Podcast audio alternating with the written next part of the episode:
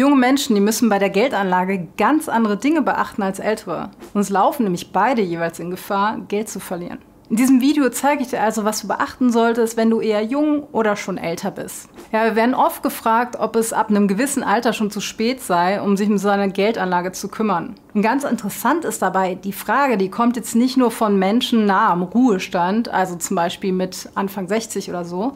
Die Frage, die kommt auch von vielen mit Mitte 30 oder Anfang 40. Aber ganz ehrlich, das wundert mich auch nicht so wirklich, denn in vielen Beispielrechnungen, da wird davon ausgegangen, dass ein Anleger schon mit 20 Jahren voll durchstartet. Und so wird suggeriert, dass das normal sei. Dann beschleicht uns auch schnell das Gefühl, dass wir bereits mit 35 schon hinten dran sind und womöglich auch keine Risiken mehr eingehen sollten. Ja, das ist glücklicherweise ziemlicher Quatsch. Erstmal verdienen die allerwenigsten von uns in ihren 20ern bereits genug, um ordentlich Geld anzulegen. Und Risiken, die können wir glücklicherweise noch wesentlich länger eingehen. Dazu kommen wir gleich noch im Detail. Also es gibt trotzdem einen entscheidenden Unterschied, wie du je nach Alter Geld anlegen solltest. Der Hauptpunkt, der den Unterschied macht, ist dabei die Risikotoleranz. Denn ohne das Tragen eines Risikos, da können wir auch keine Rendite erwarten. Oder mal anders ausgedrückt, wer nur auf Nummer sicher gehen will, der wird, spätestens nach Berücksichtigung der Inflation, keine Vermehrung seines Geldes erreichen können.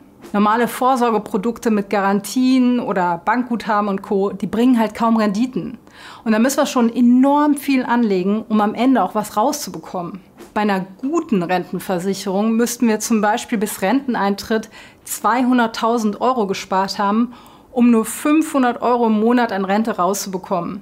Wenn wir hingegen nach einer Anlage suchen, die auch renditestark ist, dann kommen wir an Aktien eigentlich kaum vorbei. Aber auch hier gibt es ein Problem. Die Anlage in Aktien, die ist super risikoreich, wenn wir nur wenige einzelne besitzen. Das heißt jetzt aber nicht, dass Aktien eine schlechte Idee sind, sondern nur, dass wir in ziemlich viele investieren sollten.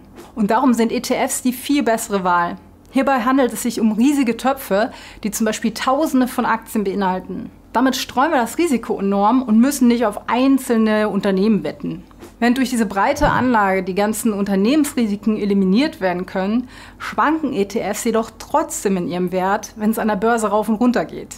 Und das ist genau das Risiko, das entscheidend ist, wenn es um das Alter geht. Also solange wir mindestens 10 bis 15 Jahre anlegen können, ist das alles kein Problem. Denn im absoluten Worst Case in den letzten Jahrzehnten, da hätten wir erst nach 15 Jahren eine positive Rendite gehabt. Was jetzt dramatisch klingt, ist aber eigentlich halb so wild, weil dieser Worst Case, der bezieht sich ja nur auf die Sparrate, die zum ungünstigsten Zeitpunkt angelegt wurde. Oder anders ausgedrückt, Hätten wir beispielsweise unser gesamtes Vermögen 15 Jahre vor der letzten großen Finanzkrise investiert, dann hätten wir mitten in der Krise verkaufen können und sogar Gewinne gemacht. Das bedeutet das Risiko von Kursschwankungen, was eigentlich bei globalen ETFs das einzig Nennenswerte ist. Das ist bei einem niedrigeren Lebensalter überhaupt nicht relevant. Dann sind wir in der Lage, Krisen erstmal aussitzen zu können, dann können wir auch viel Rendite stärker anlegen. So solltest du also anlegen, wenn du unter 50 Jahren alt bist. Eine junge Person, die muss sich insbesondere mit zwei Risikopunkten beschäftigen. Wie viel Schwankungen am Kapitalmarkt hält sie aus, ohne kalte Füße zu bekommen? Also was ist die emotionale Risikotoleranz? Und der zweite Punkt, ganz wichtig, wird aber leider oft vergessen, wie viel Risiko muss sie eigentlich eingehen, um ihr Ziel auch erreichen zu können? Für diese letzte Frage solltest du erstmal herausfinden, wie viel du später aus deiner Geldanlage brauchen wirst und wie viel du monatlich renditestark eben anlegen musst, um ein entsprechendes Vermögen aufbauen zu können.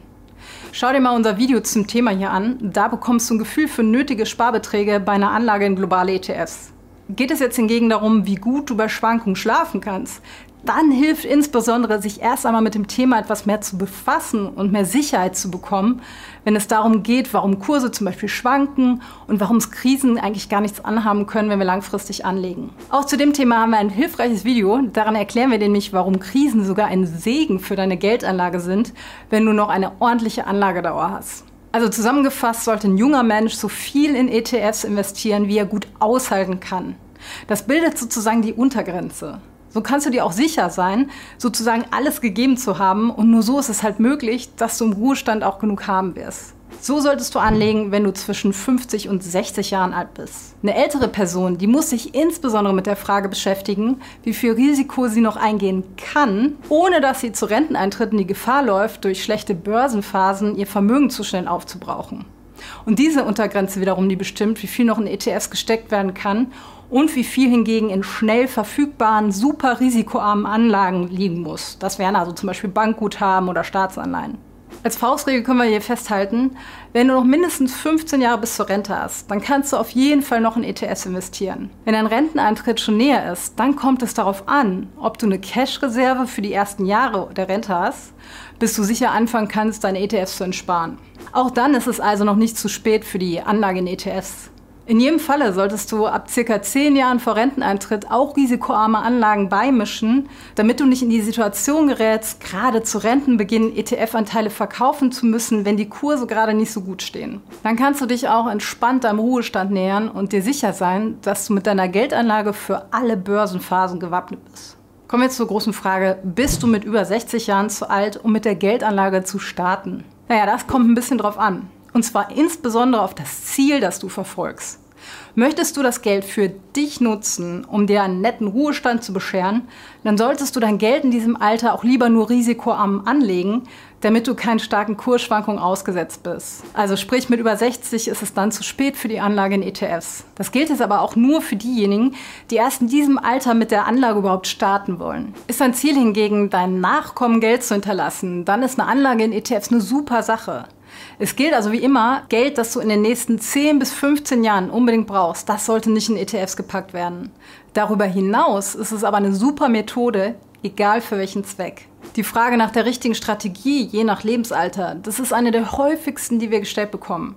Wenn du wissen willst, wie du für dein Alter richtig anlegst, dann ist möglicherweise unser Kurs was für dich. Denn wir haben Teilnehmer verschiedensten Alters von ungefähr 14 bis 70 Jahren.